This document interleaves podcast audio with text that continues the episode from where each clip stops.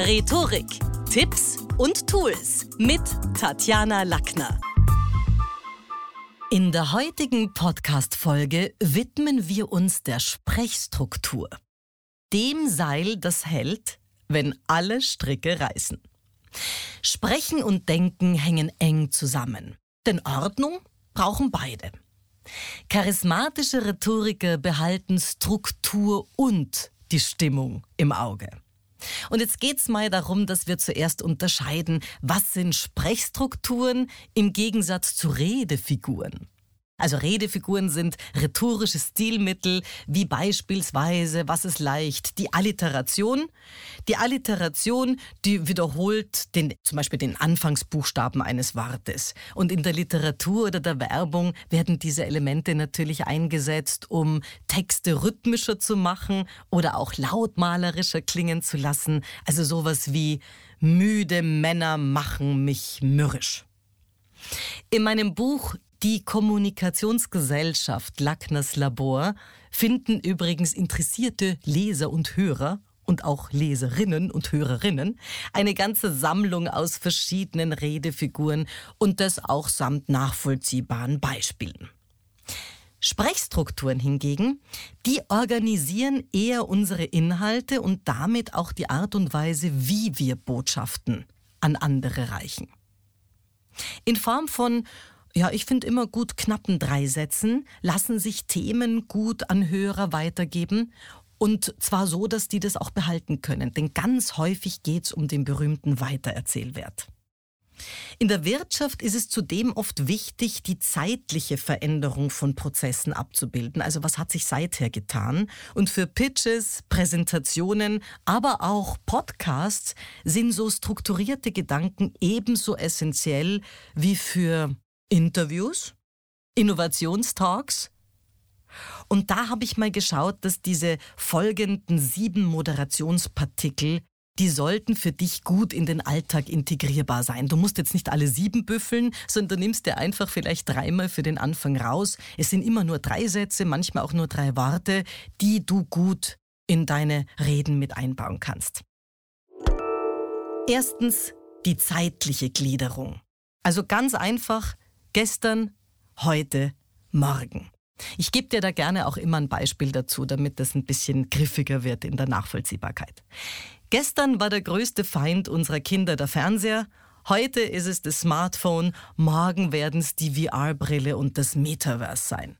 Gestern, heute, morgen.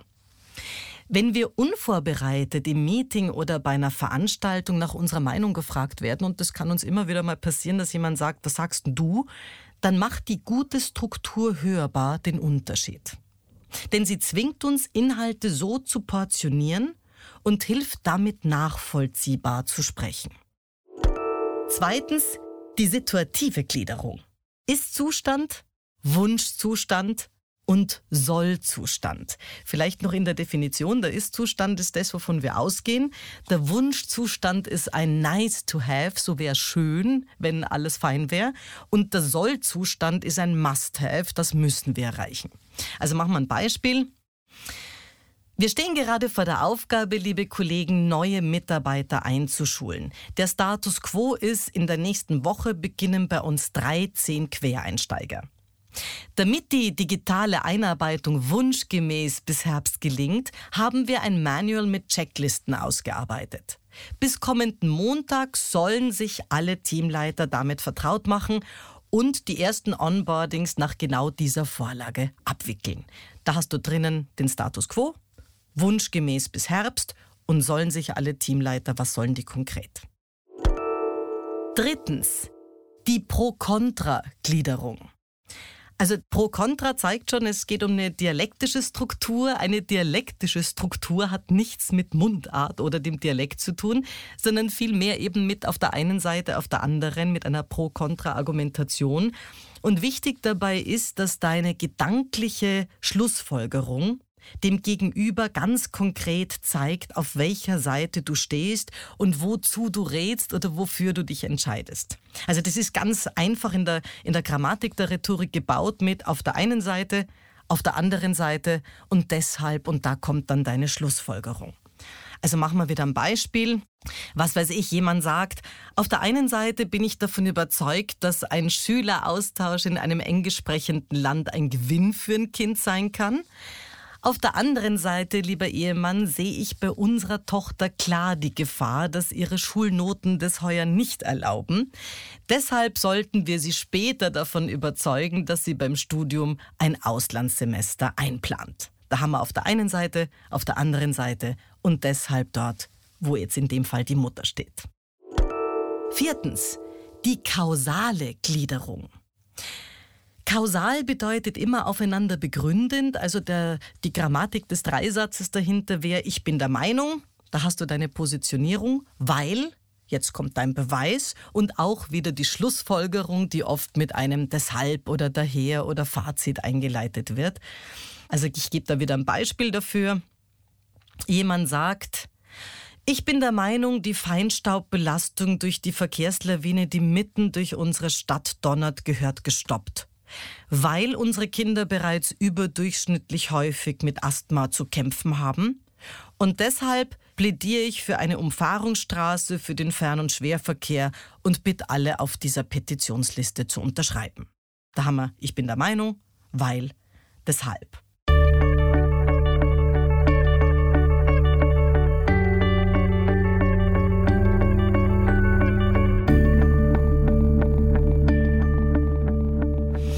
Wenn ich jetzt so diese Ansätze auch ein bisschen vergleiche, wir hatten ja den, den dialektischen Ansatz, wir hatten einen kausalen, wir hatten eine zeitliche Geschichte. Also wahrscheinlich kausale und dialektische Ansätze haben beide ihren Reiz, finde ich. Wahrscheinlich holst du mit einer dialektischen Struktur dein Gegenüber ein bisschen besser ins Boot, wenn es um so Fragestellungen geht, wie auf der einen Seite, auf der anderen.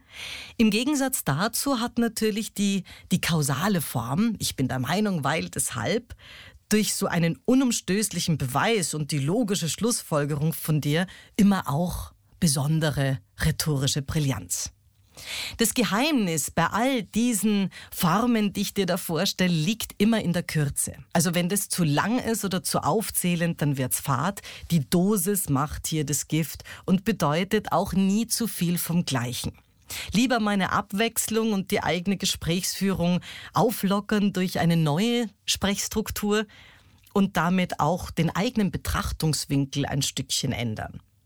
So zum Beispiel, wenn du Themen inhaltlich eskalierst. Und da sind wir bei fünftens. Die Gliederung durch Konsequenzen. Wirkungsvoll ist diese inhaltliche Eskalierung, der sogenannte Konsequenztalk, denn gemeinsam mit dem Gesprächspartner kannst du auf diese Weise vordenken und seine Überlegungen sogar mancherorts ad absurdum führen. Also Beispiel, der eine sagt irgendwas und du arbeitest mit der Aussage 1 weiter und sagst, okay, die Konsequenz aus der Aussage 1 ist aber, und das hat in letzter Konsequenz dann ähm, das Ergebnis das und führst es ad absurdum. Machen wir es in einem Beispiel fest. Jemand sagt, also ich finde, wir sollten drei Mitarbeiter kündigen. Und du sagst, Herr Kollege, angenommen, wir machen das so, wie Sie vorschlagen und kündigen diese drei Mitarbeiter. Die Folge davon ist ein völlig irritiertes Team und drei wichtige Know-how-Träger, die sich der Konkurrenz anbieten werden. Und in letzter Konsequenz bedeutet das übles Personalmarketing und einen klaren Reputationsschaden. Also da hat es jemand inhaltlich weiter auf die Spitze getrieben, was manchmal ganz clever sein kann. Sechstens die geografische Gliederung. Die hat zu tun mit erstens deinem Land oder der Region 1, zweitens einem Land oder der Region 2 und deiner Schlussfolgerung, was sollte man jetzt? Also Beispiel, da gebe ich dir jetzt nur immer die Anfänge, die kannst du ja selber für dich und deine Branche fertig denken. In China denkt man bereits nach über, die USA hingegen verfolgen eher das Ziel, dass auch wir in Europa, finde ich, sollten. Und dann kommt irgendwie ein dritter Ansatz, den du favorisierst. Der Vorteil, die geografische Gliederung weist dich als Redner als Polyglott aus und über den eigenen Branchentellerrand denkend.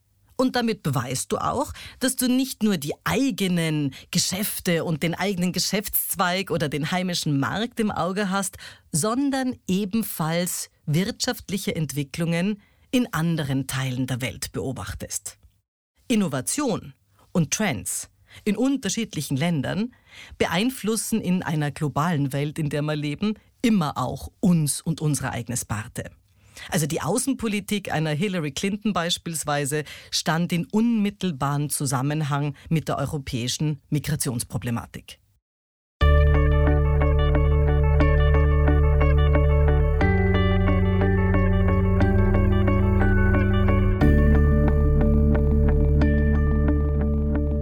Die Infizierung der Welt durch Corona nahm ihren Anfang in Wuhan, übrigens einer 11 Millionen Stadt. Vor dem Ausbruch der Pandemie bin ich ganz sicher, haben jetzt nicht alle von der Metropole Wuhan in der zentralchinesischen Provinz Hubei jemals gehört. Fun Fact übrigens am Rande, Wuhan, eine 11 Millionen Stadt, ist immerhin seit 2005 Partnerstadt von St. Pölten mit 54.000 Einwohnern. Also die geografische Gliederung finde ich, ich verwende sie sehr gerne, weil ich bei manchen Dingen ganz gut auch Trends nachweisen kann. Und die letzte ist die numerische Gliederung. Das ist die einfachste. Erstens, zweitens, drittens. Aufzählen geht immer, aber nicht zu lang und nicht mehr als drei Punkte, sonst schmeißt die Menschen aus der Kurve. Es ist also wichtig, deine drei Gründe anzukündigen und die auch wirklich knapp zu halten. Wie gesagt, bei langatmigen Aufzählungen verabschiedet sich sonst die Aufmerksamkeit der Gesprächspartner. Nehmen ein Beispiel. Jemand sagt, ja, aber ich sage euch drei Gründe, warum ich E-Scooter ganz klar ablehne. Erstens, ihre Herstellung ist alles andere als ökologisch. Zweitens, sie behindern unsere Gehsteige, also Kinderwegen und Rollstuhlfahrer haben ihre liebe Not. Und drittens, allein im Vorjahr kamen in Deutschland elf Personen durch E-Scooter ums Leben, Tausende wurden schwer verletzt und einige sind seither Invaliden. Erstens, zweitens, drittens.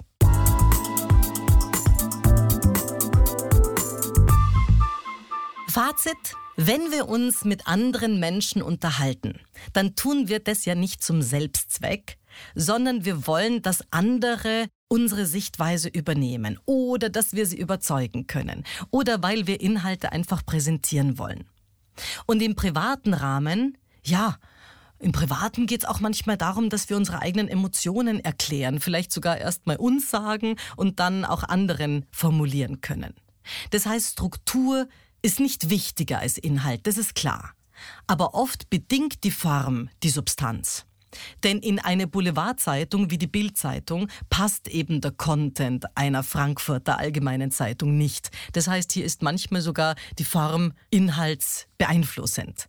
Struktur alleine ist zwar noch kein Qualitätskriterium, aber ohne jede Form klappt's mit dem besten Inhalt nicht. Das war's wieder mal. Besuchen Sie mich doch in der Schule des Sprechens in Wien. Auf LinkedIn, Instagram, Facebook, Xing, YouTube und auf Clubhouse. Oder auf meinem Blog. Wo? Auf sprechen.com.